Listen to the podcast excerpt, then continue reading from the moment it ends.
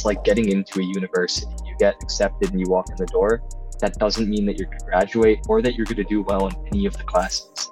Having that high VO2 max gets you in that says you have the potential to be good at this sport. But it doesn't mean that you will be good. Slow twitch fibers typically have worse oxygen utilization than fast twitch fibers, but they have better vascular conductance. And what vascular conductance means is that slow twitch fibers have a greater capacity to increase blood flow. There's a third gas that's part of that respiratory cycle, and that gas is nitric oxide. And that nitric oxide is actually what controls the release of oxygen from our red blood cells into tissues. So, whenever we're thinking about these people at the pinnacle, they may have found the special sauce that works perfectly for them. But we also need to consider that it's probably largely driven by genetics, environment as well.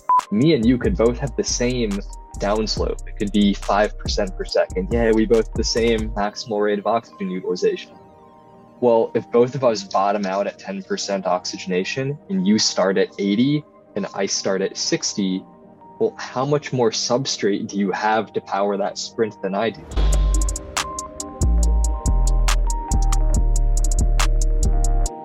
Okay, Evan, we're live on the podcast. Welcome back. It's 2022. It's been too long, my friend. How are you? Yeah, definitely has. I'm doing well. How are you, man? I'm doing very, very well. Uh, again, really, really cool to have you back on. So, for the three listeners that don't know you yet, uh, I invite you guys to pause the podcast, go check out the five episodes we've recorded in the past with Evan. But can you still give us a, a brief intro to who you are and, and, what you do before we, we jump into all the fun topics that I want to chat with you about today. Yeah, absolutely. It was actually kind of funny. I told my wife I was going to be on the podcast today, and she's like, "Haven't you been on that one a few times already?" And I'm like, "God, I don't even know how many times it's been. It's a lot." I think it's though. five. I think it's five or six. Yeah. yeah, yeah, somewhere on there. We've done a few with Pat and Andrew and Guglielmo as well. Um, yep. but yeah, I'm a physiologist these days. Um, also doing a lot of computational biology and data science as well. So kind of wearing a few different hats. Um, in the past, I've worked with a lot of CrossFit athletes, uh, military special operations, pro sport teams, primarily doing applied physiology consulting, uh, more hands on work with athletes. These days, I work for a Seattle based biotech company. We do uh, wearable development and analytics. So most of my days are research based now, um, typically just digging into the weeds and experimenting. Yeah, that's that's pretty awesome, man. Uh, so I want to go into uh, a, a, topic that's near and dear to my heart right now, which is physiological testing. Um, I've been, mm-hmm. you know, thank, thanks to you. Actually, I have to I have to thank you for that because without your um, initial bioenergetics course on the classroom, I think it was almost two years ago now. I wouldn't have gone down that path, but I remember I messed up my back. I signed up for the classroom. I laid on the couch for like two weeks because I couldn't move, and I just took all the courses that were on there. And yours on NIRS was I took it twice. Bioenergetics I took it as well, and um, that's kind of when I flipped my understanding of the underlying physiology of, of let's say exercise in general, um, and that kind of I haven't gotten out of that rabbit hole yet, as as you know, and we chatted now for oh, it was half an hour before we started recording. Um, so if we try and marry, you know, what you're what you were doing before, what you're still doing now to some extent, and um, if we talk about physiological testing for CrossFitters, mm-hmm. uh, so there's uh, obviously it's not the same as an endurance sport. Mm-hmm. Um, an endurance athlete's maybe going to be interested in their VO2 max on their first mm-hmm. lactate or ventilatory threshold, on maybe their critical power, so they can distribute intensities properly. So if we talk about conditioning in CrossFit specifically, somebody wants to get better at rowing or at running or at biking. Um, from your perspective for a CrossFitter, what metrics should be should they be looking at uh, if they were to go and and uh, complete a physiological profile? Yeah, so this is this is a really hard question in the context of CrossFit because none of these traditional measurements, I'm going to say all of them are important. Your lactate threshold, your ventilatory threshold, your VO2 max, they're all important for CrossFit performance. I'm not going to dispute that. One of the issues is how we actually collect these measurements. Uh, it makes it very inapplicable for the sport because, as you know, if you do a VO2 max test on a bike versus a Concept 2 rower versus a skier, you're going to get different values in every test. that's just three modalities. How many different modalities is a CrossFit athlete testing? It's dozens at this point. So even if they're doing a VO2 max test and you're able to structure it using sports movements, we don't necessarily know how that's going to translate back to CrossFit performance. And one of the huge considerations, you know this, I know this, is that when people are doing VO2 max testing and you actually look at what some of their underlying limiters are, they're different from person to person and modality to modality. So we also have to raise the question if you do a VO2 max test on the salt bike and an athlete tests in it's 76 milliliters per kilogram per minute, and we're like, yeah, they have a VO2 max of an elite Olympic rower. One, they probably don't have rowing times anywhere near that, which gets into um, trying to understand how muscle mass influences VO2. But also, that doesn't mean that it's going to translate to them being good at thrusters or burpees or any of these other movements where they may not have the same respiratory frequencies or tidal volumes or any of these other factors. So the way that I think about VO2 max for CrossFit is that if you don't have a high VO2 max relative to your size, you're not going to be very good at CrossFit. But just because you do have a very high VO2 max for an athlete of your size and caliber does not mean that you're going to be a good CrossFit athlete. Because a high VO2 max it's just like a barrier to entry. It's like getting into a university. You get accepted and you walk in the door. That doesn't mean that you're going to graduate or that you're going to do well in any of the classes. Having that high VO2 max gets you in that says you have the potential to be good at this sport, but it doesn't mean that you will be good. I had a very high VO2 max when I started doing CrossFit. I was not a very good CrossFitter. You could go back and look at my open scores from 2015 and validate that if you want. It's going to be horribly embarrassing and the reason for that is that I was relatively weak. So, sure, my VO2 max was close to 80 milliliters per kilogram per minute. I had like a 225 pound or 100 kilogram squat clean. It's not getting you very far in the open. Mm. For athletes that are very strong, they may have an incredibly high cost of oxygen consumption per muscle contraction. They're terribly inefficient. So this is just kind of digging into why VO2 isn't that useful, but you could make the same argument for any of these other types of tests. So I look at them for CrossFitters, but I'm not married to them. And it only influences how we actually train them to a very marginal degree. So let's let's take a, a specific case where someone would have maybe a deficit on a given let's take an erg or even a like like running for example uh, so say mm-hmm. somebody's good all around or doing okay and you know they keep improving but mm-hmm. they just they're just bad on say the rower for example so in that mm-hmm. case mm-hmm. what metrics would you get them to look at in order to maybe plan some specific training so that they could improve that one modality that they're having an issue with mm-hmm. Yeah so let's stick with vo2 let's actually have them do vo2 max test on the rower and let's say they test in with a a moderately high VO2 on the rower. So let's say 60 to 65 milliliters per kilogram. And this is a pretty high level CrossFitter, so nothing crazy there. Okay, so now we have that measurement. If they improve it, that, that's probably going to be a good thing, but I'm more concerned with why it isn't higher in the first place. Is it a bioenergetic limitation? For a CrossFit athlete, it's probably unlikely that they're impaired by their ability to utilize oxygen in the tissue or their maximal rate of oxygen utilization. It's just not likely with the kind of training they do. So it's probably an oxygen supply limitation. If it is a bioenergetic issue, so are they limited by their pulmonary system, their cardiovascular system, that, that, that, etc. Sometimes that is the case. But again, if it's a high level CrossFitter, they're probably not limited there by a very high degree. So we typically want to look into are they able to breathe on the rower? A lot of times athletes have crazy breathing mechanics when they're on the rower. Part of that is because it's just really hard to couple your breathing rate to your stroke rate, mm-hmm. particularly if you're rowing at a very high intensity where you might be at 35 strokes per minute. Breathing 35 times per minute, while not difficult for a high level endurance athlete, is near impossible for a lot of CrossFit athletes.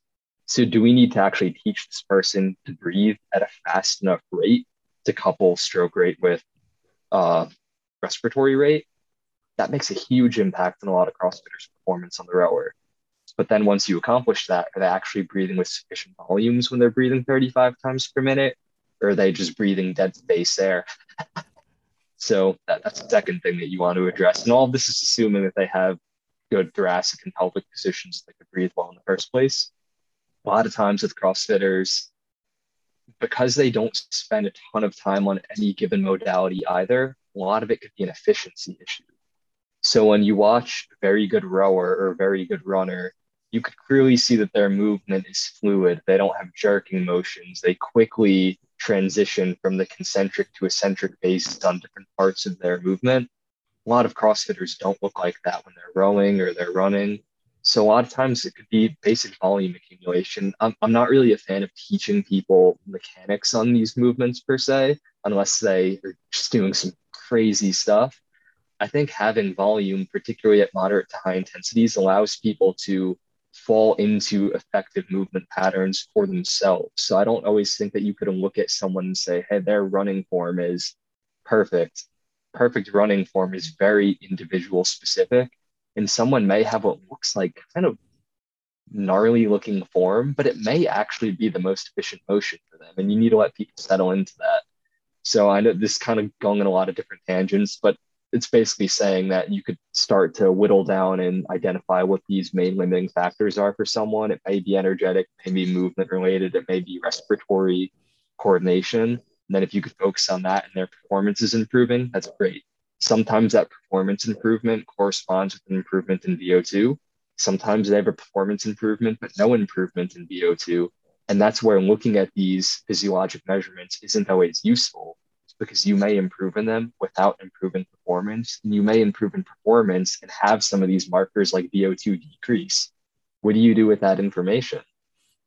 No, that's a that's a great question. You you raise here a few things I want to uh, come back on that you mentioned. The breathing on the rower is like you said. Uh, some people know how to couple their breathing to their stroke. Some people don't know how to do so.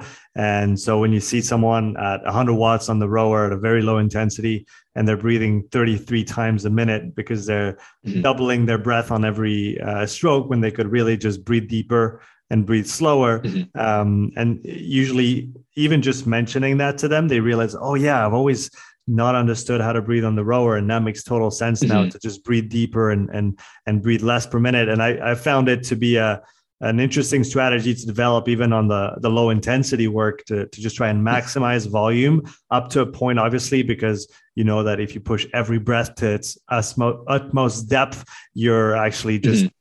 Probably not being as efficient as you could be but just a lot of mm-hmm. volume mm-hmm. uh, as little frequency as possible helps with co2 retention as well right which is going to have some positive effects um, on on what's going on on the mechanics i agree with you where uh, especially for for running. From what I've been looking into on the endurance side recently, um, if you look at most high level runners or very high performance runners, let's say on on the longer distances, they don't run like it like you would see in a textbook, but they've just done it so much. They've just put this, that foot on the ground so many times that now they're just efficient in that pattern that they're running in, even if it's maybe not mm-hmm. the um, theoretically the the most efficient. So, would you then say that well, usually CrossFitters, and we've talked about this in in, in a past podcast already, uh, they tend to train a lot, probably arguably in general too much or too much at higher intensity. So would one approach to this be maybe lowering the intensity a little bit on the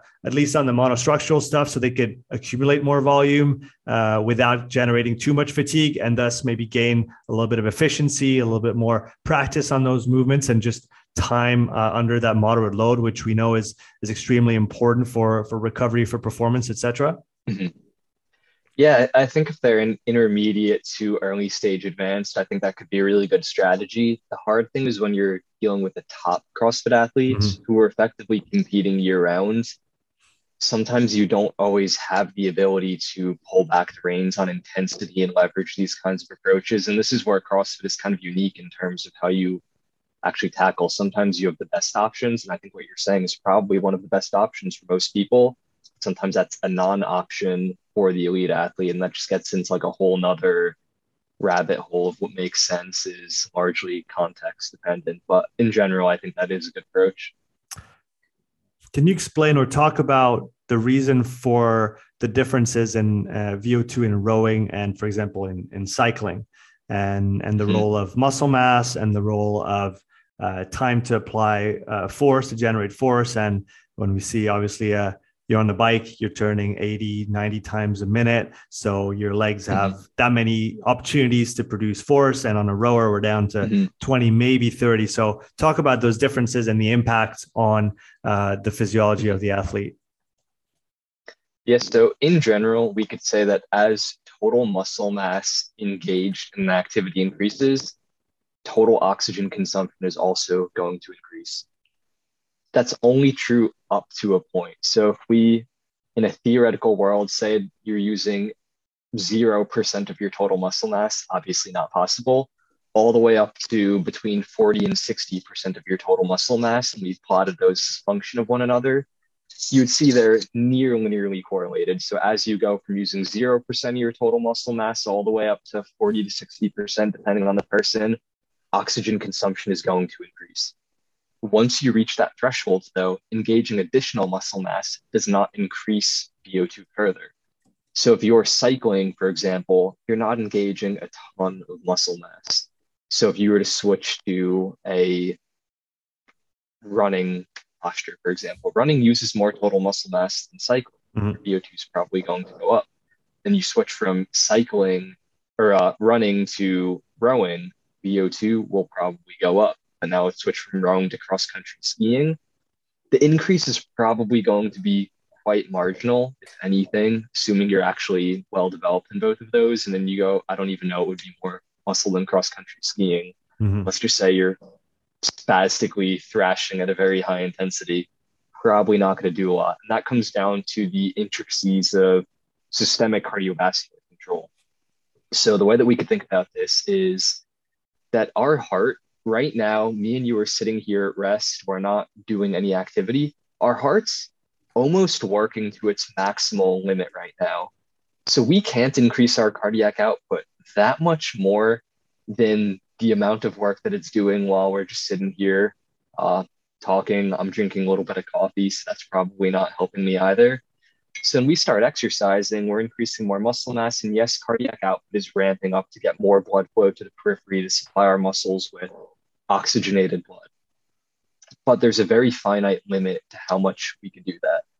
So one of the ways that we actually improve our ability to get oxygenated blood to the periphery, yes, it's improving our cardiac output. Part of it is dilating our blood vessels, uh, opening them up so blood could flow more freely we could only do that to a certain degree though because if we were to dilate all of our blood vessels in our arms and our legs right now we would need so much more blood than we actually have to maintain our blood pressure so if you were to inject what's called sympathomimetic drug in your arms and your legs right now and you just dilated all your blood vessels you just face plant on your desk and you would have uh, you would essentially have autonomic nervous system failure you would lose consciousness, you wouldn't get enough oxygen to your brain, and you would die rather quickly.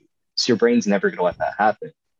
So once you get past that 40 to 60 ish percent of total muscle mass engaged, your brain's not going to let you dilate any more blood vessels. And as a consequence of that, you're not going to be consuming oxygen in these other tissues because your brain's not letting you get blood there to use oxygen. So this is why we have this kind of skewed relationship where on a very simple level, we could say more muscle is a higher VO2, but it's only true up until a point. And past that point is where we start to think about systemic control.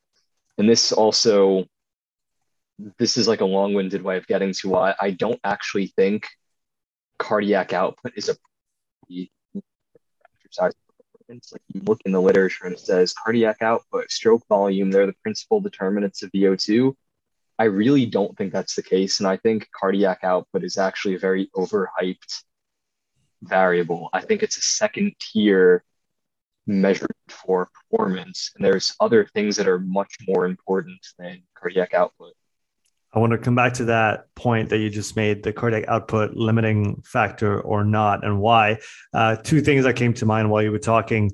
The when you were talking about the vasodilation that we're able to improve through training and mm-hmm. its effect on how much blood we can deliver to the periphery to the working mm-hmm. muscles is there do you know of is there a relationship between that vasodilator capacity let's call it or an increase in your ability to vasodilate and the increase in blood volume that we see through training because it would make sense that if you make bigger pipes you would need more fluid to fill the pipes uh, is there any any any causal link between those two? Does your blood volume increase because you're making more room in your vasculature? Yeah, so to a degree, so assuming cardiac output is sufficient, if you train in a way that improves your capillary density, so there's more capillaries surrounding a muscle fiber, yeah, you're going to have higher blood volumes and larger blood flow there. Because the way that you could think about capillaries is right now at rest, not all of our capillaries in our muscle are open. So let's say we have 100 capillaries surrounding the muscle fibers in our quads. I'm completely making up numbers here roughly 20% of them are going to be open and the other 80 of them will be closed. As we start exercising, more of those capillaries are going to open to allow more blood flow into the tissue. So over time, if we improve the number of capillaries we have, we have a higher potential to increase blood volume and flow through that tissue. And that's also going to improve our ability to utilize oxygen because more capillary density around a muscle fiber means uh, shorter distances for oxygen to diffuse from the blood into the muscle tissue and more total oxygen could be used. Um, and this actually actually gets into why it's, it's actually the primary reason why slow twitch fibers we think of them as uh, less fatiguing than fast twitch fibers. Slow twitch fibers typically have worse oxygen utilization than fast twitch fibers, but they have better vascular conductance. And what vascular conductance means is that slow twitch fibers have a greater capacity to increase blood flow. So this is why you they allow you to sustain work for longer. Greater capacity to increase blood flow means better blood flow. They're getting a better supply of oxygenated blood. So this is why training in a way that could particularly improve capillarization around the fast twitch fibers, you're improving vascular conductance in those fast twitch fibers. That means that you could maintain very high oxygen utilization rates. This is when we start thinking about power endurance. That's capillarization of fast twitch fibers.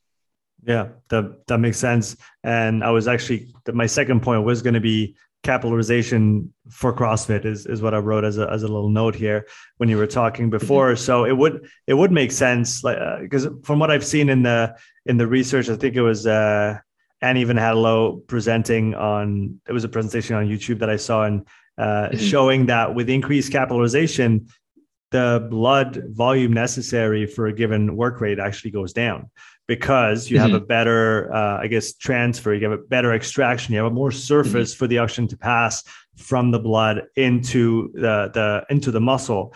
Um, so that would mm-hmm. make sense that you would want to maximize capillarization of both uh, mm-hmm. type one and type two A and X uh, fibers for CrossFit. In that in that vein, do you see any merit to uh, protocols or, or methods or just training uh, with light weights, with maybe uh, lower velocity, uh, and, and trying to make? Uh, I'm thinking of a car, kind of a cardiac output circuit, but it's not. The goal mm-hmm. is not necessarily cardiac output per se, yeah. but the capillarization. So does does something like this have a place in in CrossFit training, in your opinion? Yeah, I think so, with the caveat that yes, improving capillarization, improving vasodilator dilator capacity, those are great for CrossFit because CrossFit is quite literally the sport of cardiovascular control. But if this is where cardiac output comes in, if you have shitty cardiac output, your brain's not going to let you dilate. So you could have amazing capillary density. You could have the best capillary density in the world, amazing vasodilator capacity, but if your cardiac output is low, your brain's never going to let you dilate. So it doesn't really matter that you have these capacities. And this is why I said I think of cardiac output as like a second tier limiter. Vasodilator capacity is number one, but then you need your cardiac output to be high enough to back that up so you could actually dilate under pressure when you need it. Mm-hmm. So let's let's jump right into it. Let's talk about cardiac output uh, as the, the the the supporting, let's say the the supporting quality to a great capillary and vascular network, right? You so you want mm-hmm. the, the the most amount of surface for your oxygen to go from the blood into the muscle because uh, it's just more efficient, just makes more sense at, mm-hmm. at every level. But then, like you said, you need the machinery to push uh, the blood mm-hmm. to those different places. So, to what extent can we change cardiac output and through what mechanisms uh, from your uh, research and experience? Yeah, so you could change cardiac output I want to say to a very high degree, but that's not really true because cardiac output, I mean, at most, it's going to increase about sevenfold, which sounds like a lot, but that that's really not a lot. So I, I want to like pull the ultimate Pat Davidson, just throw a boomerang out there and come back to this in like five minutes and kind of answer this in a completely backwards way. Is that cool with you? I, I would love that. okay. So this is going to seem like the oddest digression, but I think talking about a uh, intestinal parasite is going to be a very good way to come back to cardiac output and explain what role cardiac output does actually have. And the reason that I want to talk about intestinal parasites is I think we need to talk about nitric oxide and its role in the respiratory cycle to mm-hmm. then understand the importance of cardiac output and where it does fall short for delivering blood. So, this is a story that was told to me by one of my mentors. He was one of the ones originally involved in this research. And if you want to see something disgusting, Google the intestinal parasite Ascaris. It's horrifying. Um, if you've ever seen Stranger Things, it looks like the Demogorgon that opens its face up and swallows people. And it's actually a really common intestinal parasite in a lot of developing countries. One of the things that's really fascinating about this parasite is it has humongous hemoglobin molecules attached to it, but it lives in the intestine, which is an anaerobic environment. So you're like, okay, what is this worm doing with hemoglobin if it lives in a place that there's no oxygen? Conceivably makes no sense whatsoever. Mm-hmm. And the short answer is that this worm actually uses hemoglobin and a gas called nitric oxide to seek out and destroy oxygen. So it's essentially an oxygen eating function of hemoglobin. And that dates all the way back to roughly 2 billion years ago, is when that specific function of hemoglobin evolved. So if we project all the way back to then, what basic story is is that hemoglobin first evolved to destroy nitric oxide because nitric oxide killed early microbial life. It was poisonous to them. Mm-hmm. So a lot of these early microbes, they evolved the mechanism to break down nitric oxide into nitrate, which is a food for bacteria. And as a short digression, this is why you're not supposed to rinse your mouth with mouse mouthwash before having beetroot juice because we want the nitrates from beetroot. That's what gives it the vasodilator function, the performance benefit.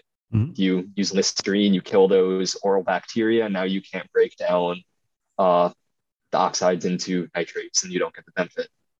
But oh. then, anyway, so after they evolved this function, 500 million years later, there were more algae in Earth. And what do plants and algae do? They breathe out oxygen. Oxygen was slowly building up in the atmosphere. That's why we're alive today but a lot of microbes hated that because oxygen was poisonous to them. So specifically, there were a lot of primitive worms and nematodes, and they were poisoned by oxygen, and they wanted to figure out a way to get rid of it. I'm saying they wanted to. This is evolution. There's no intended goal of it.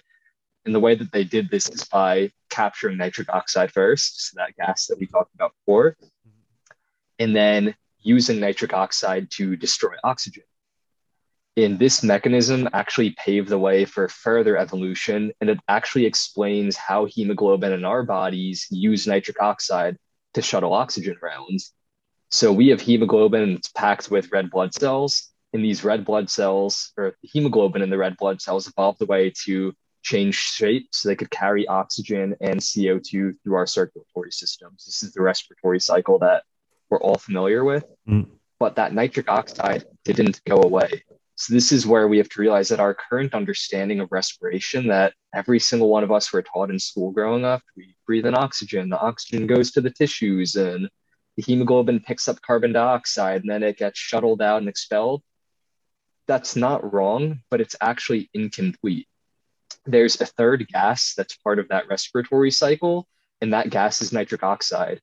And that nitric oxide is actually what controls the release of oxygen from our red blood cells into tissues. So, nitric oxide is one of the most important signaling molecules in our body, and it plays a fundamental role in how we dilate our blood vessels. So, when nitric oxide is activated, it forms these complexes with our very specific cysteine molecule in our hemoglobin.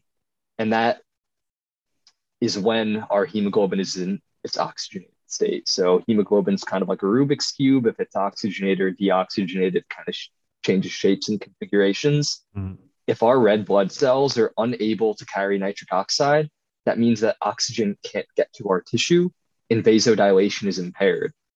So this is raises a really important question. Why is cardiac output important for oxygen delivery? So this isn't a trick question. Like, what is cardiac output good for? It gets oxygenated blood to our working muscle. So cardiac output is obviously very important for getting oxygen to tissues and maintaining blood pressure. But when we think about how blood pressure is determined, it is cardiac output multiplied by what's called total peripheral vascular resistance. So this is essentially the friction in the different pipes in our bodies and blood vessels. Total peripheral vascular resistance is strongly impacted by blood vessel radius. And specifically, it is inversely proportional to radius raised to the fourth power. So what this basically means is cardiac output, we already said it could only increase maybe four to seven fold. Radius to the fourth power means that we could impact blood flow by hundreds of orders of magnitude. So what's more important, cardiac output, vessel radius? It's absolutely vessel radius. This is going to have the biggest change because a tiny difference in blood vessel radius has a massive impact on blood flow. Mm-hmm. So the importance of cardiac output is not that our heart needs to be so strong. The person with the strongest heart in the world is not going to be able to pump that much more blood than you or I. The person that dilates their blood vessels a little bit more than we do is going to have a huge exponential increase in blood flow.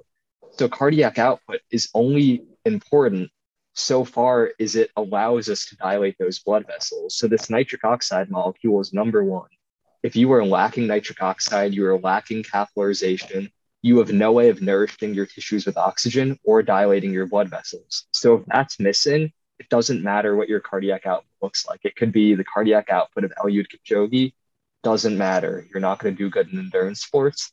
But once you get that fundamental dilation component, now the higher you could get your cardiac output, the better your performance because you're going to be supporting your ability to maintain prolonged blood vessel dilation and now you're going to be the person that could hold maximal cardiac outputs forever so this is my very long-winded way of basically saying why cardiac output is important but it's also not that important if other fundamental building blocks are missing I love that you went all the way to a, a gut parasite to, to come back to this. Uh, this was a this was a great journey, and I think uh, Pat would be proud uh, if he if he heard that that bit because he, he's definitely the uh, the expert when it comes to going so far you can't even see him anymore, and then coming back and hitting you right where where you were right to answer your question. So that was that was really good. So that that brings me to to thinking about you know, and I'm I'm very keep in mind I'm say very focused and maybe my, my framework and my bias right now is very much endurance sports uh, that's the mm-hmm. literature that i'm reading it's what i'm investigating trying to uh, improve mm-hmm. my understanding of um, so in that context when we're talking about you know uh, let's say training in the moderate intensity domain, so under your first lactate or ventilatory threshold. Uh, so you'll see cyclists doing, you know, hours, dozens of hours per week of, of this kind of work. Um, and usually one of the benefits that is taunted is the cardiac output. Uh, but mm-hmm. would it then be more uh, appropriate to say, or, or should we put an emphasis on the impact of this kind of work on vasodilated capacity, on capillarization, because my understanding is that to improve those qualities, you need flow. You need flow and you need flow for long periods of time because that's think of uh, if you think of a river or you think of a water stream, if you just kind of throw a bucket of water on a on a slight slope, um, the water is going to go and then it's just going to go into the ground and now it's gone. But mm-hmm. if you have a if you have a fire hydrant, let's say, that's broken and that's just spitting water out. Um, now, what you're going to see is starting to see all those kind of tiny rivers build, and they're going to build in magnitude, and down the line, it's just going to keep on going and going. And that's how I kind of picture uh, capillarization mm-hmm. happening. W- would you say that this is how it goes, and that this is what we, or one of the things we should be thinking about when we're talking about mm-hmm. in low low intensity endurance work? Yeah, so I, I think that's a good way of thinking about it, but I, I do start to question how much those multiple hours of long steady state are really increasing capillarization because one of the things that we know is if we want to increase capillarization, we want to increase more of a molecule called VEGF. That's vascular endothelial growth factor. So we know that technically we want shear stress on our vasculature to increase this molecule. If you go all out for 20 seconds on a bike, there's going to be a ton of shear stress on your vasculature. And you, you would think that you would get a ton of this vascular endothelial growth factor, and you do. But you also get what are called anti angiogenic factors. So you actually don't really get that much capillarization. You see that VEGF shoot up, but you also see an antagonist to VEGF shoot up even higher. Mm. So you don't get that benefit. On the flip side, if we go super long, steady state exercise, we don't really get that large increases in VEGF because there's not a lot of blood flowing through those pipes and pushing. At some point, when you're doing very endurance training, you're essentially at a metabolic steady state, and blood flow is not increasing in those blood vessels anymore. You get an initial spike up and then you just kind of stay flatlines. There's clearly some Goldilocks zone between short, very, very high intensity and long, very low intensities where VEGF is going to be maximized. Of course, when you look in the literature, it's, it's so context specific. You see some papers and are like, oh, you could do Nordic walking with ski trekking poles, and this is going to increase VEGF. And you're like, yeah, that's in 78 year olds with heart failure when you look in the sports science literature, it's very muddy because a 60 minute bike at a moderate intensity may increase VEGF for someone who's unaccustomed to doing that style of training. Someone who's an ultra marathoner, they're not increasing VEGF with 60 minute, two hour, three hour steady states because they're so efficient and metabolically adapted to that. Mm-hmm. They're really not creating a lot of fear, fear stress on the vasculature. So it looks like the sweet spot is probably what we would consider like tempo work, something in that like 20 to 40 minute time range, mm. depending on the individual, and potentially doing multiple sets of that.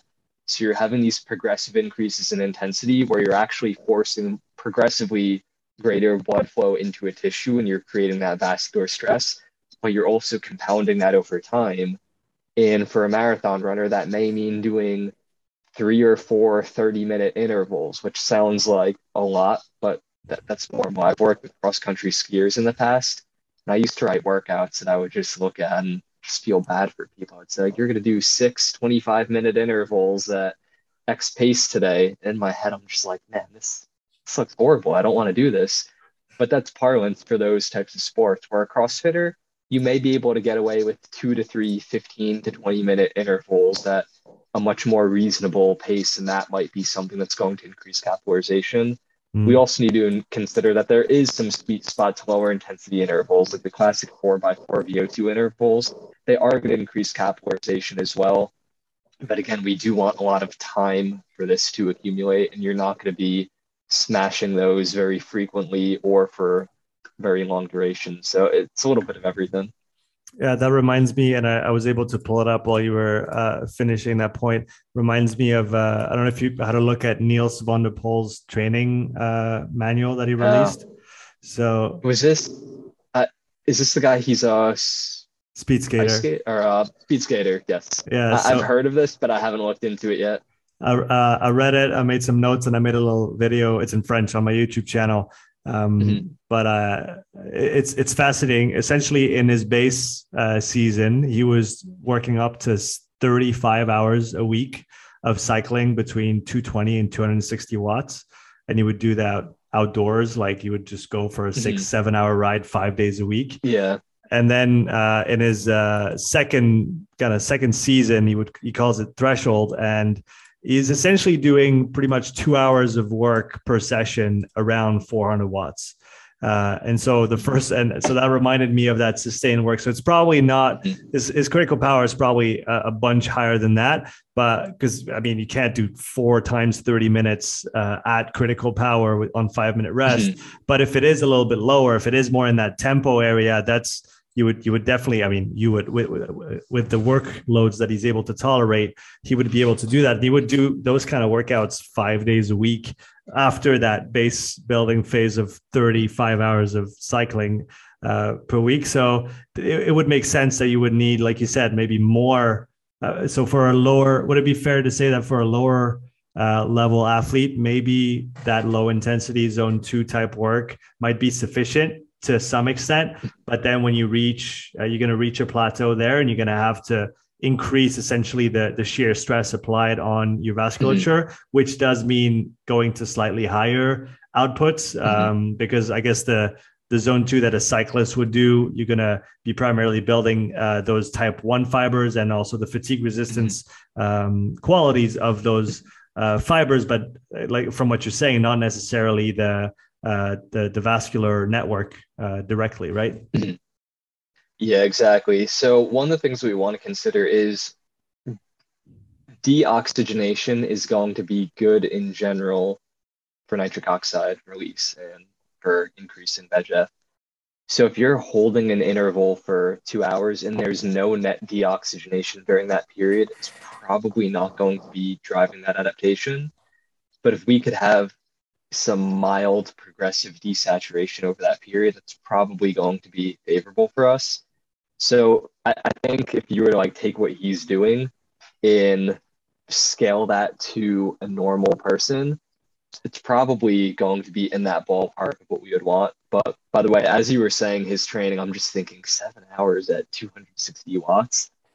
Like, God, I feel so out of shape just hearing that. That that's just an incredible workload. And this is also where I I don't always like to extrapolate too much from these kinds of people's training.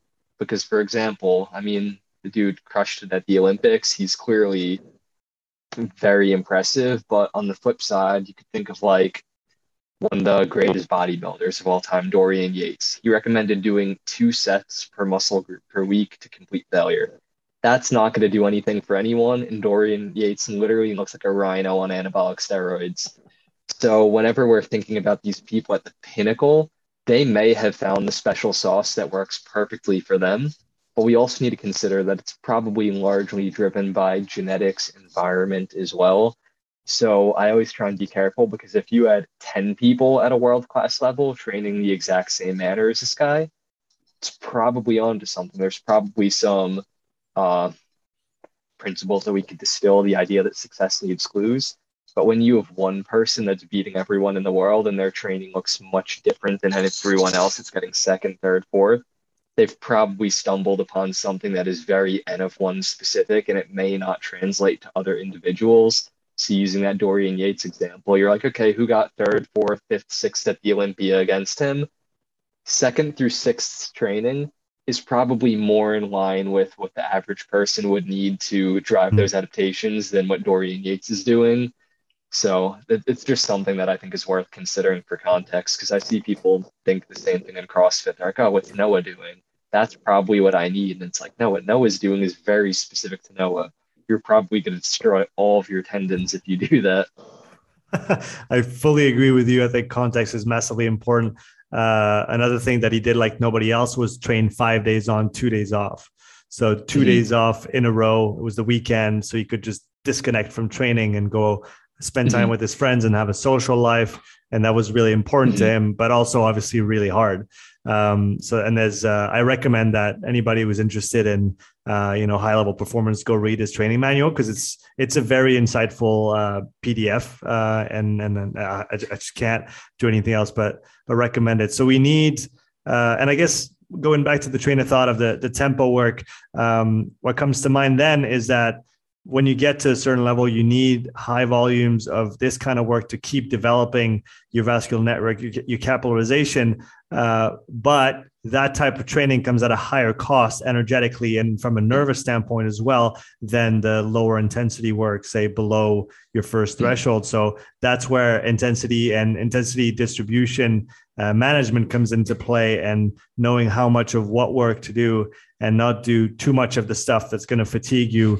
Otherwise, you might go too far into it and not be able to recover and come back from it, right?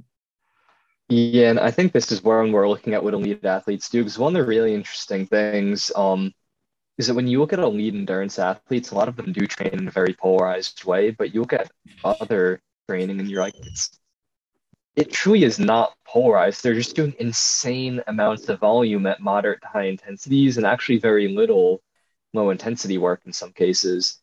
But the reason for that is that those volumes aren't insane to them. It's something that they could clearly tolerate. So. Mm it's also worth considering how important is low intensity aerobic work once you get to a certain level. It may be that there's only so many adaptations you could get from that. And then at that point, most training is hard. There is some easy recovery work, and it just needs to be such that that hard training is dialed into that individual's capacities. Like you look at how a lot of the top Ethiopian distance runners train, and most of it is hard training just insane volumes of hard training with some light training sprinkled in. You look at a lot of the top Kenyan distance runners training as well, Eliud Kipchoge's training. Pretty much all of it is hard. He's not going out and slogging low, easy miles, but the volume is very much dialed into what he could tolerate week after week. So it's similar to when you look at a strength athlete's training. None of their training is easy but they're just training within their tolerable volume range or a bodybuilder. Every work set is hard. It's enough to be developmental, and they're just titrating their work sets so they can tolerate the workload. And I think it's actually very similar for these top level endurance athletes in some cases where every run is hard, every interval is hard, and they're just controlling their total workload week to week and titrating it up and down so they're not burning themselves out. That makes that makes a lot of sense. Um, going back to nitric oxide, uh, I've read in a bunch of books that if you breathe through your nose, you release more nitric oxide. And I haven't been able to find anything that might validate that in terms of a measurement. Uh, first of all, I wouldn't even know how to measure nitric oxide. Um, is there any? I mean, I I know you've made videos with TTT about uh, nose breathing, and I definitely see the the benefits, especially in a low intensity context. Mm-hmm. Um, up to a point, but then specifically about nitric oxide, is there anything mm-hmm. going mm-hmm. on with nose breathing and nitric oxide from your uh, from your perspective? So that that is true, but it's completely irrelevant because that is a different form of nitric oxide. That is ah. nitric oxide that is produced in the airways, has no relation whatsoever to the form of nitric oxide that's regulating blood flow in the peripheries or the type that's controlling autoregulation of blood flow in the brain, the heart, the muscles. So when people say that, they're very much just misinterpreting the science because they don't actually understand free radical biology. Okay, so maybe spell it out for us because I think that's a point that needs to be made somewhere on the internet at some point. So describe the differences between the nitric oxide we might find uh, in the in the produced in our respiratory tract through nose breathing, for example, and how this happens, and then what's the difference uh, on a you know molecular level uh, with the nitric oxide that's going to have an impact on uh, our vasodilation. Yes, so there are almost every cell in the body produces nitric oxide, and there are thousands of forms of nitric oxide. So probably don't want to touch on all of them, but the two that we're really concerned with for performance are one is eNOS. This is endothelial nitric oxide. This is created in response to shear stress on the vasculature. Mm. So as more blood flows to these large pipes and arteries, it pushes the walls of those arteries outwards. So it's stressing them. And in response to that, they release nitric oxide, and then that causes the arteries to open, allows more blood to flow. That's one form.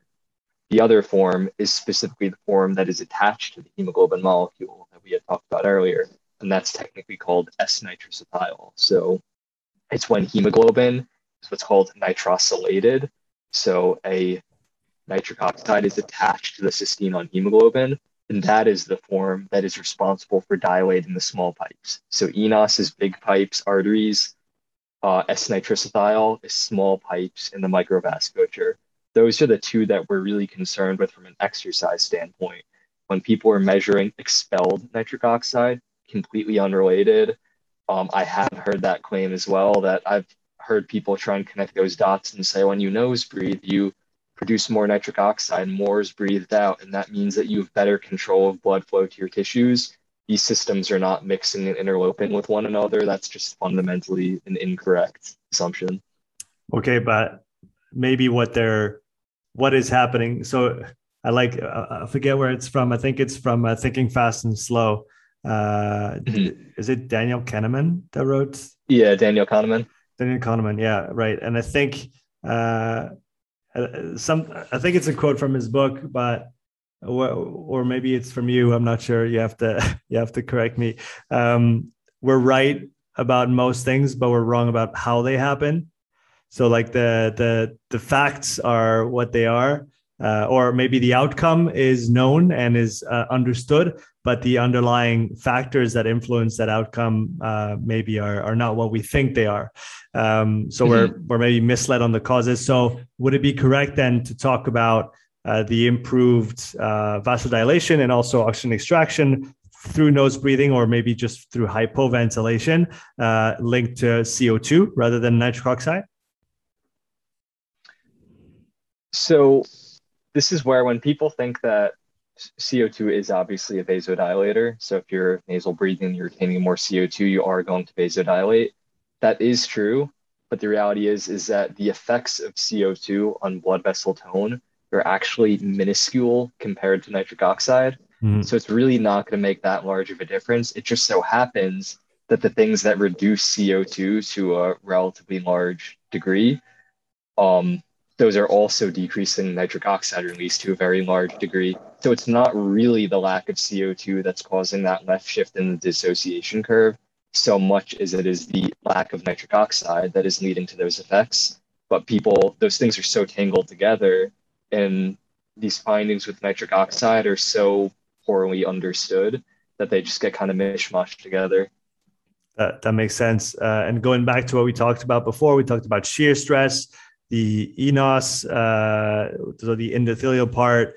Um, is there anything else we need to be conscious about, and or is there anything that we need to do or think about when it comes to optimizing for that nitric oxide molecule to some extent. Is it worth thinking about it in those terms or are we looking for uh, are we looking for other things? You did mention it as being one of the most important uh, molecules when we talk about vasodilation. So um, how how do we need to conceptualize in terms of how can we affect the levels of nitric oxide that are circulating and that are going to have a positive impact on our vasodilator capacity? Yeah so there are there are going to be specific forms of training that are going to allow you to both increase your ability to produce nitric oxide and release nitric oxide. Those forms of training are going to be different from person to person. The issue is is that nitric oxide in that form cannot be measured up until now, which is why we should talk about this down the line. There's some interesting things coming down the pipeline that are going to make this very practical. Mm-hmm. But right now, it, it's not an entirely practical concept. Most people aren't going to know if they have deficiencies in this molecule. They don't have a way of measuring it. Mm-hmm. The way that I would think about it is, I mean, I, I know you had uh, Phil Skiba on recently. Phil Skiba just wrote a fantastic book on training it's it's really good. I'm halfway through. It's fantastic. Yeah, yeah. I, I, usually don't like training books, and this is one of the first training books I've read in years. And I'm like, man, this is just a solid training book, all in all. Yeah. So if you read Phil's book, he talks about a lot of the things that are going to increase nitric oxide. He never mentions the word nitric oxide. It's not said once in the book, but he talks about instances where you would want to train to increase your capillarization. People that that's going to be advantageous for. Other people, they don't need that. They may need to improve their critical power, and that's going to be the thing that moves the needle for them. Other people may need to prioritize their VO2 max. So I do like thinking in the terms that he's thinking in because they're very big picture things. He's not trying to affect uh, specific molecules mm. in our body. He's just talking about these big, big picture concepts. And if you're training the way you identify as your limiter, VO2 max, your critical power, your maximal sprint speed, if you identify which of those you're dealing with and you actually do the training that you need to do to increase it, you're going to take care of a lot of these other issues that we're talking about. So despite the fact that you're not measuring it, which I think does add a lot of precision, you could get you could get in that ballpark. You're kind of hitting the 80%. Mm. And then maybe in the future we could talk about how to get that under 20% for the really high level performers. But I think those are really good guidelines. And I do think it is a book that anyone interested in endurance performance would definitely get a benefit from it, even if they already know a lot of these pieces of information. He just explains things in a really nice way. Yeah, I, lo- I love the frame that he. I love the frame that he brings, and um, just his general outlook on on training, and it's quite simple to understand, despite when what one might think. Obviously, when he goes into a bit more of the the calculations of the the slopes and the averages and the weighted averages and whatnot, um, it might get a little hard for some people, but it's it's worth struggling through it, especially if you're interested in uh, you know endurance training and having a sound uh, and comprehensive approach to the uh, to the matter. Um, let's switch to another topic that I wanted to tackle with you, and that's the one of critical metabolic rate. Um, I've been chatting with Andrew Feldmann and uh, um, Phil Batterson as well. They're working on a uh, they call it critical oxygenation and so I believe that is in the ballpark of the critical metabolic rate that you've been talking about for, for some time. So for those who are not uh, familiar with it, can you maybe describe what those or what that term means? Let's stick with critical critical mm-hmm. metabolic rate, and then we'll uh, we'll take it from there. Yeah. So I'll just caveat. I'm not familiar with their critical oxygenation concept. I do need to catch up with both of them. So if, if what we're saying is contradicting, we may not be talking about the same thing. So keep that in mind. But basically, critical metabolic rate, it's a physiological corollary to critical power. So critical power is in theory an intensity that you could sustain indefinitely without outstripping your finite energy or supply of energy. That's a very, very watered down version of what critical power is. So the idea is if you're operating at an intensity above your critical power or your critical speed if you're running, you're going to deplete a finite energy reserve. Once you deplete all of that finite energy reserve, you fail.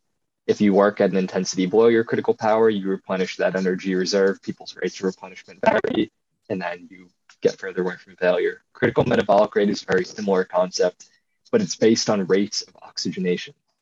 So if you're at a metabolic steady state, your rate of change of oxygenation is going to be 0% per second. It's a slope that's flatlined. Nothing is happening. Oxygen's not going up. It's not going down. If you're at a very low intensity, your rate of oxygenation or your rate of change is positive. So it's a positive slope. Oxygen is going up. If you start exercising at a hard intensity, that slope becomes negative and the harder and higher the intensity, the more negative it becomes, which means oxygen is going down at a faster and faster rate.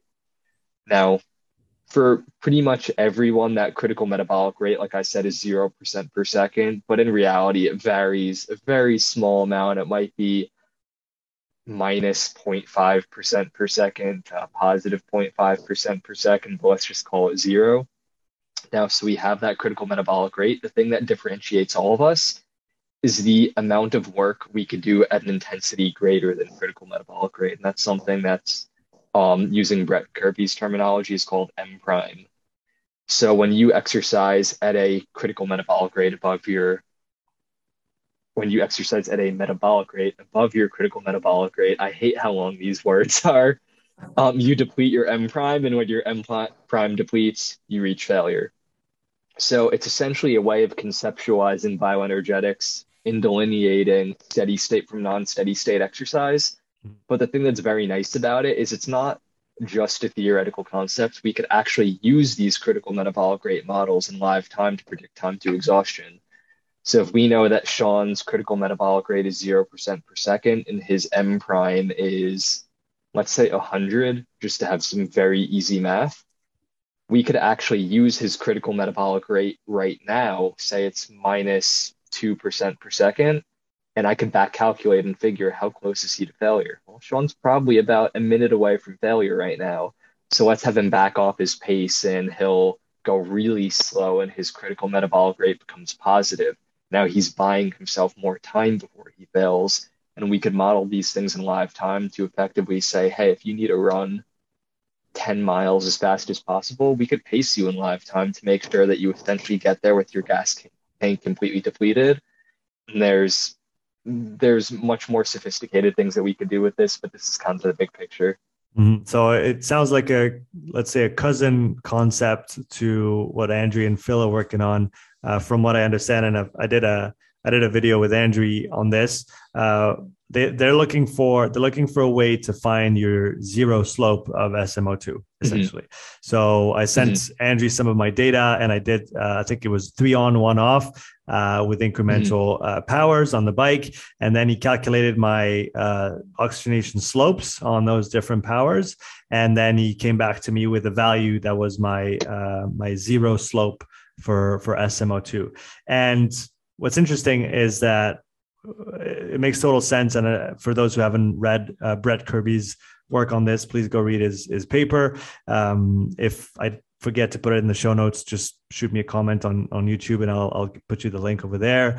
Um, but essentially, what you see in Brett's paper and on the the the basic idea of uh, the zero slope of SMO2 is that it's going to correspond closely to critical power, um, which would make sense.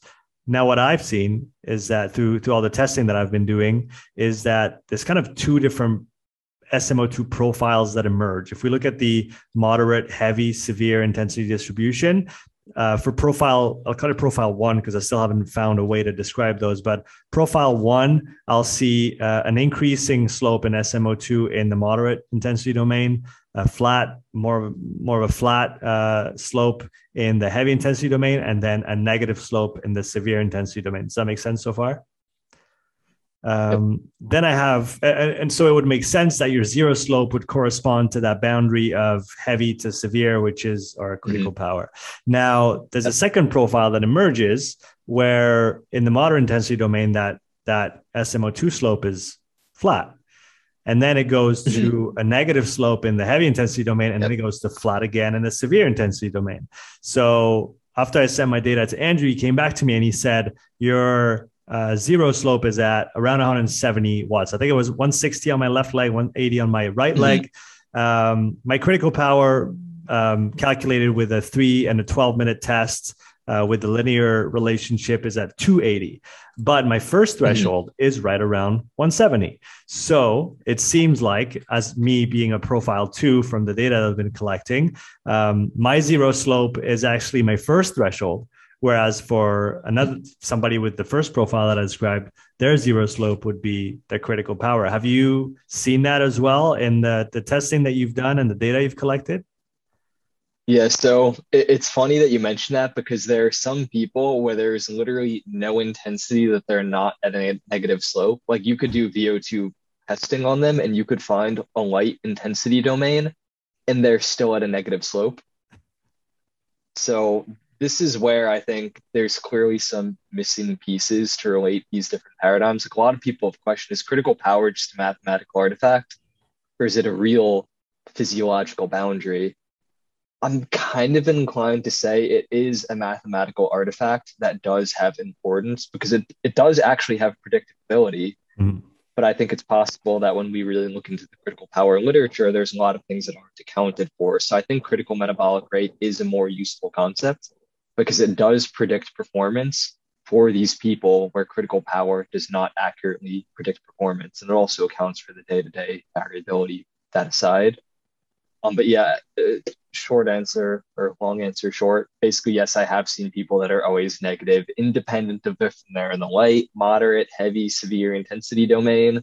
And there are some people that their critical metabolic rate profiles are more similar to VO2 kinetics, where it's really only when they cross the heavy to severe threshold that they go negative. Mm-hmm. That's almost unheard of in CrossFit athletes, though. Mm-hmm. You ne- you almost never see that. Most CrossFit athletes go negative in the light to moderate domain. Would Would you say that has something to do with the oxygen consumption uh, and maybe what type of fibers they're preferentially recruiting at different mm-hmm. intensities? Mm-hmm. Yeah, I, I, think it could be um, oxygen consumption. It could be that they have poor peripheral circulation. Mm. So, really independent of the intensity that they're doing, they're really never reaching a metabolic steady state. Um, there, there's a lot of factors that could go into this. It could be um, efficiency, the fact that they're never really doing any movement enough to become efficient at it. Even top CrossFit Games competitors, they're not really that efficient on anything that you do. Mm. When you put them through VO2 testing, you can even use a rower or an assault bike, and you see that they're terribly inefficient. And it makes sense given that they maybe spend two hours on a given modality in a week, and that's on the really high end. Where right. we look at a moderate level runner, and they might be running 15 hours a week. They're compounding so much more volume, and you blow that out to an elite runner, and it's far beyond that. So I think it it's part of it is just like by virtue of the sport, you're just never going to have someone be that efficient as a CrossFitter. Mm-hmm. Going back to critical metabolic rate, uh, I've seen some great posts from you on on Instagram a while back talking about this, and like you said, predicting time to to task failure uh, or time to exhaustion. Um, how close or how far are we from having those types of model being applicable in real time for someone who maybe doesn't have all the you know the data skills and the analytic skills that that you might possess? I'm trying to think of how to properly answer this. So the the technology and the understandings are already there. It is feasible right now. Mm-hmm. um, just the software to do it is not publicly available but it does mm-hmm. exist um, the caveat is that these models do fail under certain conditions. For example, if someone has any lingering injuries, uh, these models will fail. Their legs will predict different times to exhaustion. Sometimes one of them is accurate and the other isn't. Sometimes neither of them are accurate, depending on what the specific issues are. Um, if someone has COVID, and they have severe case where they have long COVID, their mm-hmm. models may not be accurate for six to 12 months after that, from what oh. I've seen. Mm-hmm. Um, that, that's due to the effects on the microvasculature because a lot of these models are based on rates of oxygenation. COVID could impact the microvasculature, so you have seen that happen. Mm-hmm. Um, so there, there are instances where just by virtue of how we do these critical metabolic rate models, there's no way to make them accurate in certain populations at certain times. So this is where I do think over time having something that accounts for both the physical output component, speed or power, and metabolic rate together in one single model is probably going to be more accurate in more scenarios because both critical power and critical metabolic rate they're like Venn diagrams. There's times when critical power is better, time when critical metabolic rate's better, and then there are times where they both predict time to exhaustion roughly evenly. I've had some case studies where I've worked with athletes and they'll predict time to exhaustion within critical power will be two and a half seconds off and critical metabolic rate will be one and a half or three seconds off. That's pretty high accuracy. Mm-hmm. And then you'll have cases where critical power predicts time to exhaustion. It's like three minutes off and critical metabolic rate's perfect. So I think if we could figure out why that is, why is it that critical power is better sometimes, CMR is better other times, and then if you could take that context dependency, put it and potentially use some machine learning algorithms, you can make it much more reliable and you could remove the human from this equation.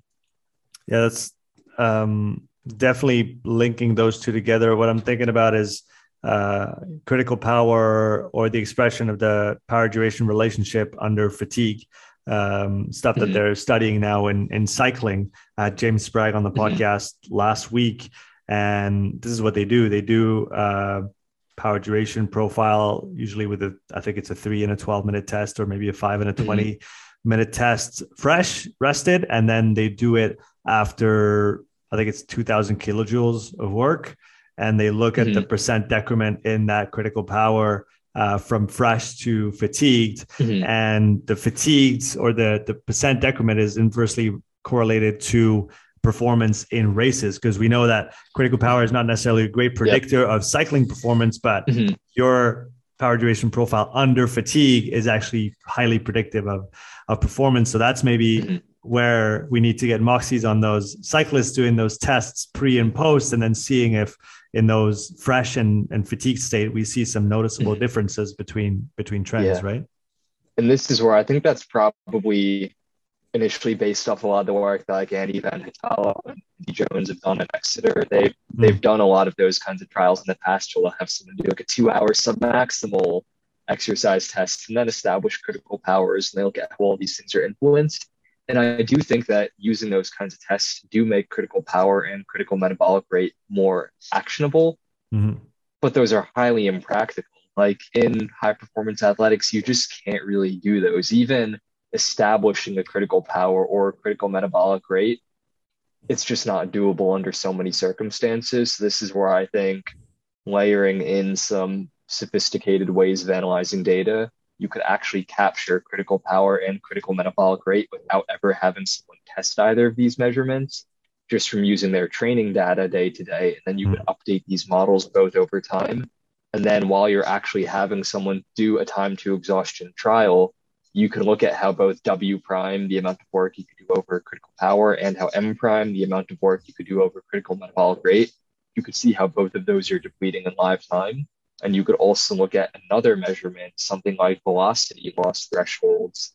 So if you have like a triaxial accelerometer on someone, Mhm. and you could look at the velocity loss threshold, and you could see if W prime and M prime are depleting at different rates from one another. You could back calculate and you could say, hey, which of these models seems like it's more reliably matching these velocity loss thresholds? So if it's the critical metabolic rate model, jettison the critical power calculation and stick with critical critical metabolic rate, and that's going to predict accurately, or vice versa. Or if they're both depleting in similar rates, keeping in mind that the units are actually different for both these measurements Mhm. Um, compared to the velocity loss threshold, then you could use both of those models, you could do a combined average to predict time to exhaustion. So there's a lot of different options like that that could be done as well. And ultimately, that's just software. It's expensive to do that, but it's software. So it's uh, to be continued on uh, on that topic specifically.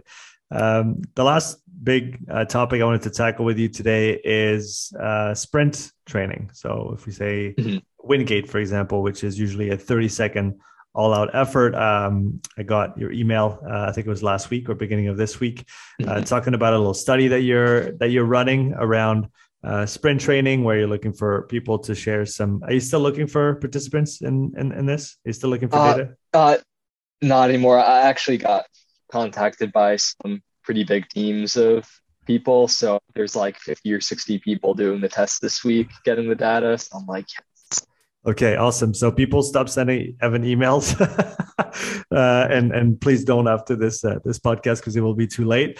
Um, I've I was it's funny because uh, a few weeks before you you sent out the email, I started doing some Wingates myself on the bike erg and looking at SMO2 profiles. Um, and I guess four big things stick out, which is your maximum SMO2 value, your minimum SMO2 value, your desaturation slope, and your or deoxygenation slope and reoxygenation slope. So you have those 4 Mhm. big components.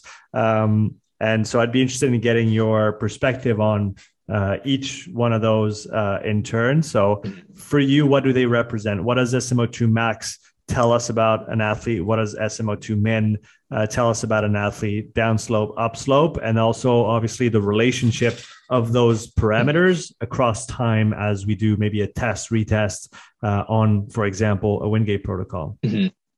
Yeah, so I'm going to answer those in reverse order. So Let's go. the the the downslope represents your max represents the maximal rate of deoxygenation. The upslope is the maximal rate of reoxygenation. Mhm. Or SMO2 max and SMO2 min become important is how they impact that.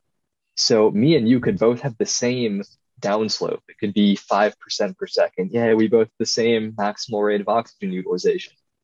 Well, if both of us bottom out at 10% oxygenation and you start at 80 and I start at 60, well, how much more substrate do you have to power that sprint than I do?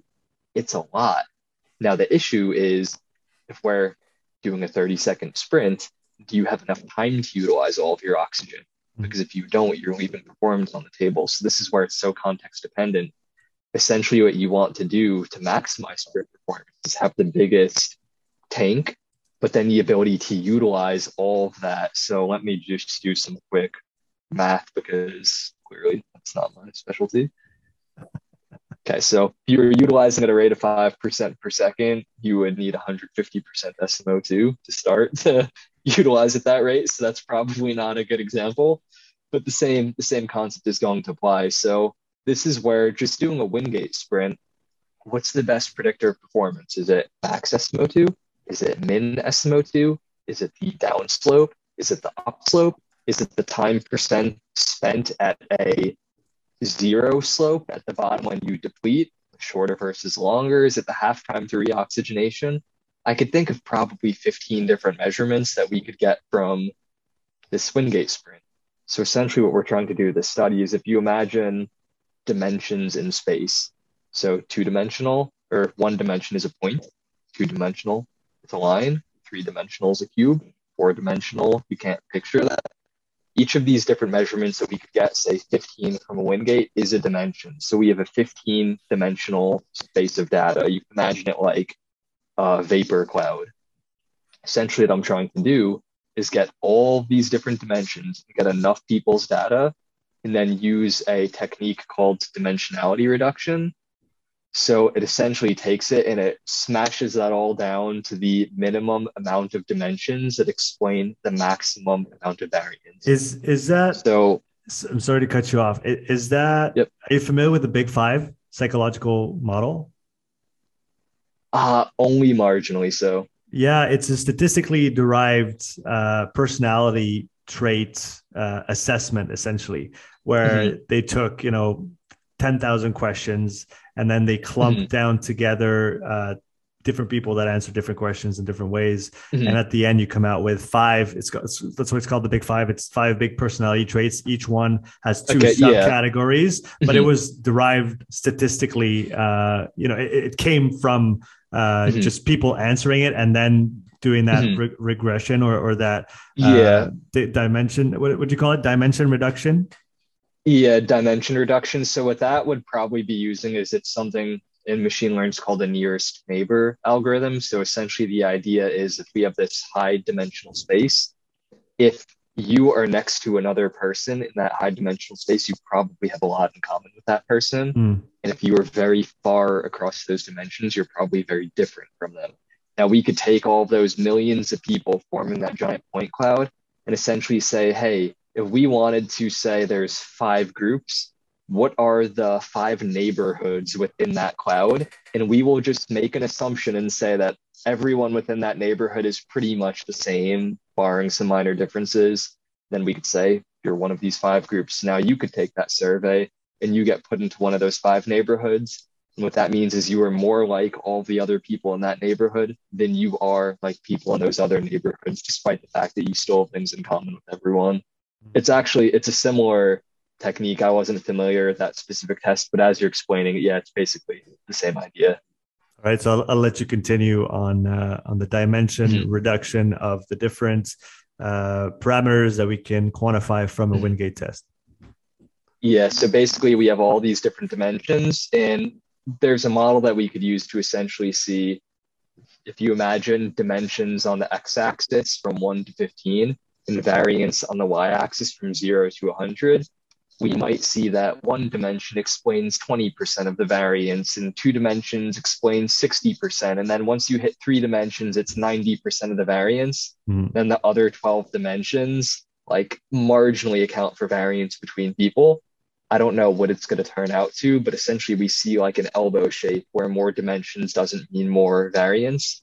And that's the point that we'll say that's how many groups we have, wherever that elbow is. So if we find that there are four dimensions that explain 90% of the variance, that's it, four dimensions. So now we're going to break it down and distill those dimensions into what are called components.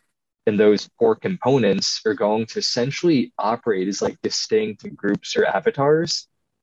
And then you could understand one of those components. It might be the first component that's the high performer. They crush a Wingate. What are the characteristics that they could possess versus that other component group? Maybe they're the people that are really bad at Wingate tests. What are their defining traits? Mm-hmm. So then you could start to parse these out. The Wingate is what we're starting with because it's so simple. You just can't mess up the test. And also, these types of analysis are very computationally expensive. It's a lot of data. And I don't want to run the calculation on my laptop for six and a half hours. So using a test that is 30 seconds is really beneficial for me.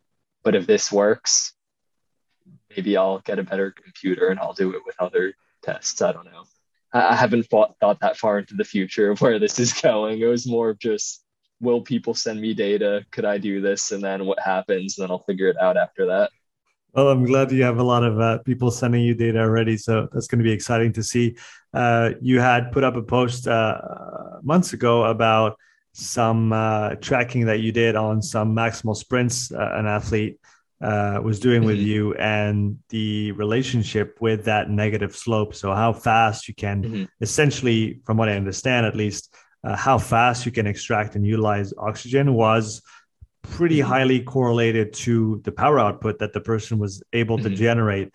Uh, since then, have you been able to to replicate that, or have you seen other um, data that point in that same direction? Where it mm-hmm. seems like, despite everything that we want to say about glycolytic power and all those anaerobic mechanisms, uh, oxygen plays a central role, uh, even in those very, very short and intense sprints. Yes, that original case study, it was one individual over 36 weeks, and you could see a very strong correlation between those. I haven't replicated that, but we have done 21 people over 10 weeks. And in that study, we saw those same relationships. It was still quite strong across that whole group. So it does appear that maximal deoxygenation rate is very strongly correlated with maximal power output. Um, haven't looked into it too much more since that 21 person study, though um, because I haven't had time to do that, but maybe something worth following up in the future. That's fair. So, for, from your perspective, going into that data collection process, uh, what is your hypothesis going in? What factors do you think are going to have the biggest impact on uh, Wingate performance? Yeah, so uh, I, am honestly going into it not making any assumptions just because I, I would very much like to do it as an exploratory process. But the reality is, is I think maximal deoxygenation rate is going to be very strongly correlated with performance. That said, I don't think the highest, I think it's going to be more of a bell curve shape. The people with the highest maximal deoxygenation rate are not going to have the best performance because they're going to probably hit a wall in about 10 seconds or so if I'm estimating, I know for myself, I do a maximal effort sprint, I hit 0% SMO2 between about 9 and 11 seconds typically. And then I'm pretty much screwed from there on out. And we're doing this Wingate style. So we're not instructing people to gamify it for the best 30 second score. They're ramping the bike up to a maximal wattage off the bat and then just hanging on for dear life. So this is where I think we will see that bell shaped curve oddly, I think the reoxygenation slope is probably going to be very highly correlated with performance because the physiologic factors that influence the reoxygenation slope are probably also going to influence someone's ability to maintain near maximal levels of power output for longer. So there's a lot of different things that I think are going to play in here. What the real question is, though, is what is the most important? Because if we determine that maybe two or three of these 15 ish factors account for almost all of the variance in performance. Well, that's really what we're trying to do in exercise physiology. I mean, if we were to say, what's the most important thing for running a mile? We could probably think of what do you think 30 to 50 things between us that are going to influence mile performance. And I really don't think that's an exaggeration. Mm. That's so unhelpful from a training standpoint like, what do we just train all of those? So imagine doing this analysis on a mile and finding if you have thousand people do a mile and you reduce it down and you find that maybe four things explain 95% of the variance in mile performance. Those are four things that everyone should train. And maybe those other 35 factors that we identify, they're just not important to think about. They'll get taken care of just by virtue of tackling those four things. So this is potentially an area that I see this going over time. It's just simplifying training. Yeah, we could pontificate and find a thousand things that impact performance. Maybe for CrossFit, it's even more. But could we distill that down to the bare number of things that are going to take care of the 95%? And if we could do that, then training is infinitely simpler. And we may find that uh, time well spent on those variables and less on things that may not be as worthwhile to think about does create better performance maybe it doesn't make a difference. Maybe training is simpler and people don't perform any better. That's still nice because we don't have so many head scratchers when we're trying to think of what to give people. Um, I was looking through the the literature on uh, Wingate's training, which is mm-hmm. usually or sprint interval training. I think is how it's defined in the in the literature, which are usually mm-hmm. sprints, all out sprints between 10 and 30 seconds in duration uh, anywhere from three to seven reps per session, usually two to 3 per mm-hmm. week, anywhere from one to four minutes rest between effort. Mm-hmm. And there seemed to be some interesting results when it came to, to VO2 max improvements. Uh, mm-hmm. Granted, those were pretty short time spans, two to three weeks, uh, and obviously probably not on very highly trained populations. Um, from your perspective, and, and we talked uh, about what's going on at the at the muscle level, uh, oxygen extraction. Mm-hmm. So, what might be the benefits, uh, or what might be happening? Let's say on a physiological level uh, performing those type of all out, uh, fairly short efforts? Yeah, so on that short of a time scale, I'd be inclined to say it's probably muscle fiber recruitment that are accounting for most of those changes in VO2, where if they extended that study out further, you're probably not going to see additional improvements in muscle fiber recruitment, but you'll probably start seeing greater improvements in mitochondrial biogenesis, for example. Mm. That'll probably make a difference. But I think if you extend that out maybe past four to six weeks, you're probably not going to see increases in VO2 max for many people unless they're so untrained that doing a 10 second sprint is kind of improving every system, which at that point, like they could have probably done the worm for those six weeks and that would have also improved their VO2 max. So all right. So we have we have the the, the fiber recruitment. So would would you say that it might be an interesting training intervention for less trained uh, people that could still tolerate those types of effort from a, a standpoint of uh, you know expressing maximal power or literally just reaching the ceiling of mm-hmm. output mm-hmm. that that person can uh, can, can reach. Do you see a benefit even from a from a health standpoint using those kind of protocols? And obviously not you know week in and, and week out, but uh, for certain periods of time at certain periods of the year, maybe. Mm-hmm. Yeah, it depends how untrained someone is and what their goals are. Because I mean, just risk of injury does go up as absolute intensity grows up. You also coordination becomes something to think about. Mm-hmm. Um, so I think I've heard Pat Davidson explained it as you don't have a Honda Civic, try and go 120 miles per hour is probably how he said it. Uh, maybe a little bit less politically correct, perhaps, but um, I, I mean, it's a general idea for someone who's very untrained. You kind of have to figure anything is probably going to get them an adaptation. So at that point, I'm really just catering to personal preferences and what they like doing. Because if everything works, might as well give them what they like, and they're more likely to do it over longer periods of time and reap the rewards. Where maximal effort sprints, albeit short, they can be pretty shitty. Um, so if that's unpleasant for someone to do, they're probably not going to be able to do it for weeks and months on end, and they're not going to compound those adaptations. I also do consider as well just the low amount of work volume that they're doing. Energy expenditure as a whole is going to be on the lower end. So if they do care about body composition, even if they are getting the adaptation with low volumes, they're really not doing a lot of work. And that's something to consider as well. So man, that was uh that was quite a ride. That was a lot of fun, Evan. Uh, I appreciate you coming back on the podcast and I feel like it had been too long, so we need to do that again sometime uh, soon. What do you look forward to uh, researching, investigating, learning uh, on your end in the coming months? Man, I am very excited to start collecting more of this data, start analyzing the results, and see what the next fun study to do is. Um, not much more than that.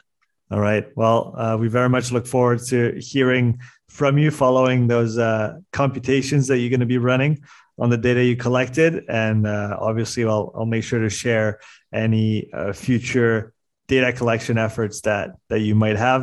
Uh, Evan, if people want to follow your work, uh, where can they find you online at this point in time? Uh, at this point, probably the only place I'm active online is Instagram. And name is pretty easy to find me. It's Evan Peikon. So my name, I'm the only one in the world. So that that's the one place. Fantastic. The link is in the show notes. Are you still you're still publishing on your Substack? No, uh, I haven't been active on there in a few months. Probably won't be anytime in the near future. Well, for people interested in what you're talking about, I would still recommend that they go check it out. The link is, is also in the in the show notes. Some uh, some great content and information on exercise physiology. Evan, thank you so much for coming back on. It was a lot of fun, man. Yeah, thanks for having me again, man. Appreciate it. Thanks for listening to this episode. If you would like to support the podcast, please take a few moments to leave a written review and a five star rating on Apple Podcasts. If you want to watch this episode again, you can find the full video recording on my YouTube channel. You'll also find hundreds of hours of free content, all my podcasts, my thoughts of the day, structured presentations, and more. So don't wait, go subscribe, and I'll see you in the next episode. Take care.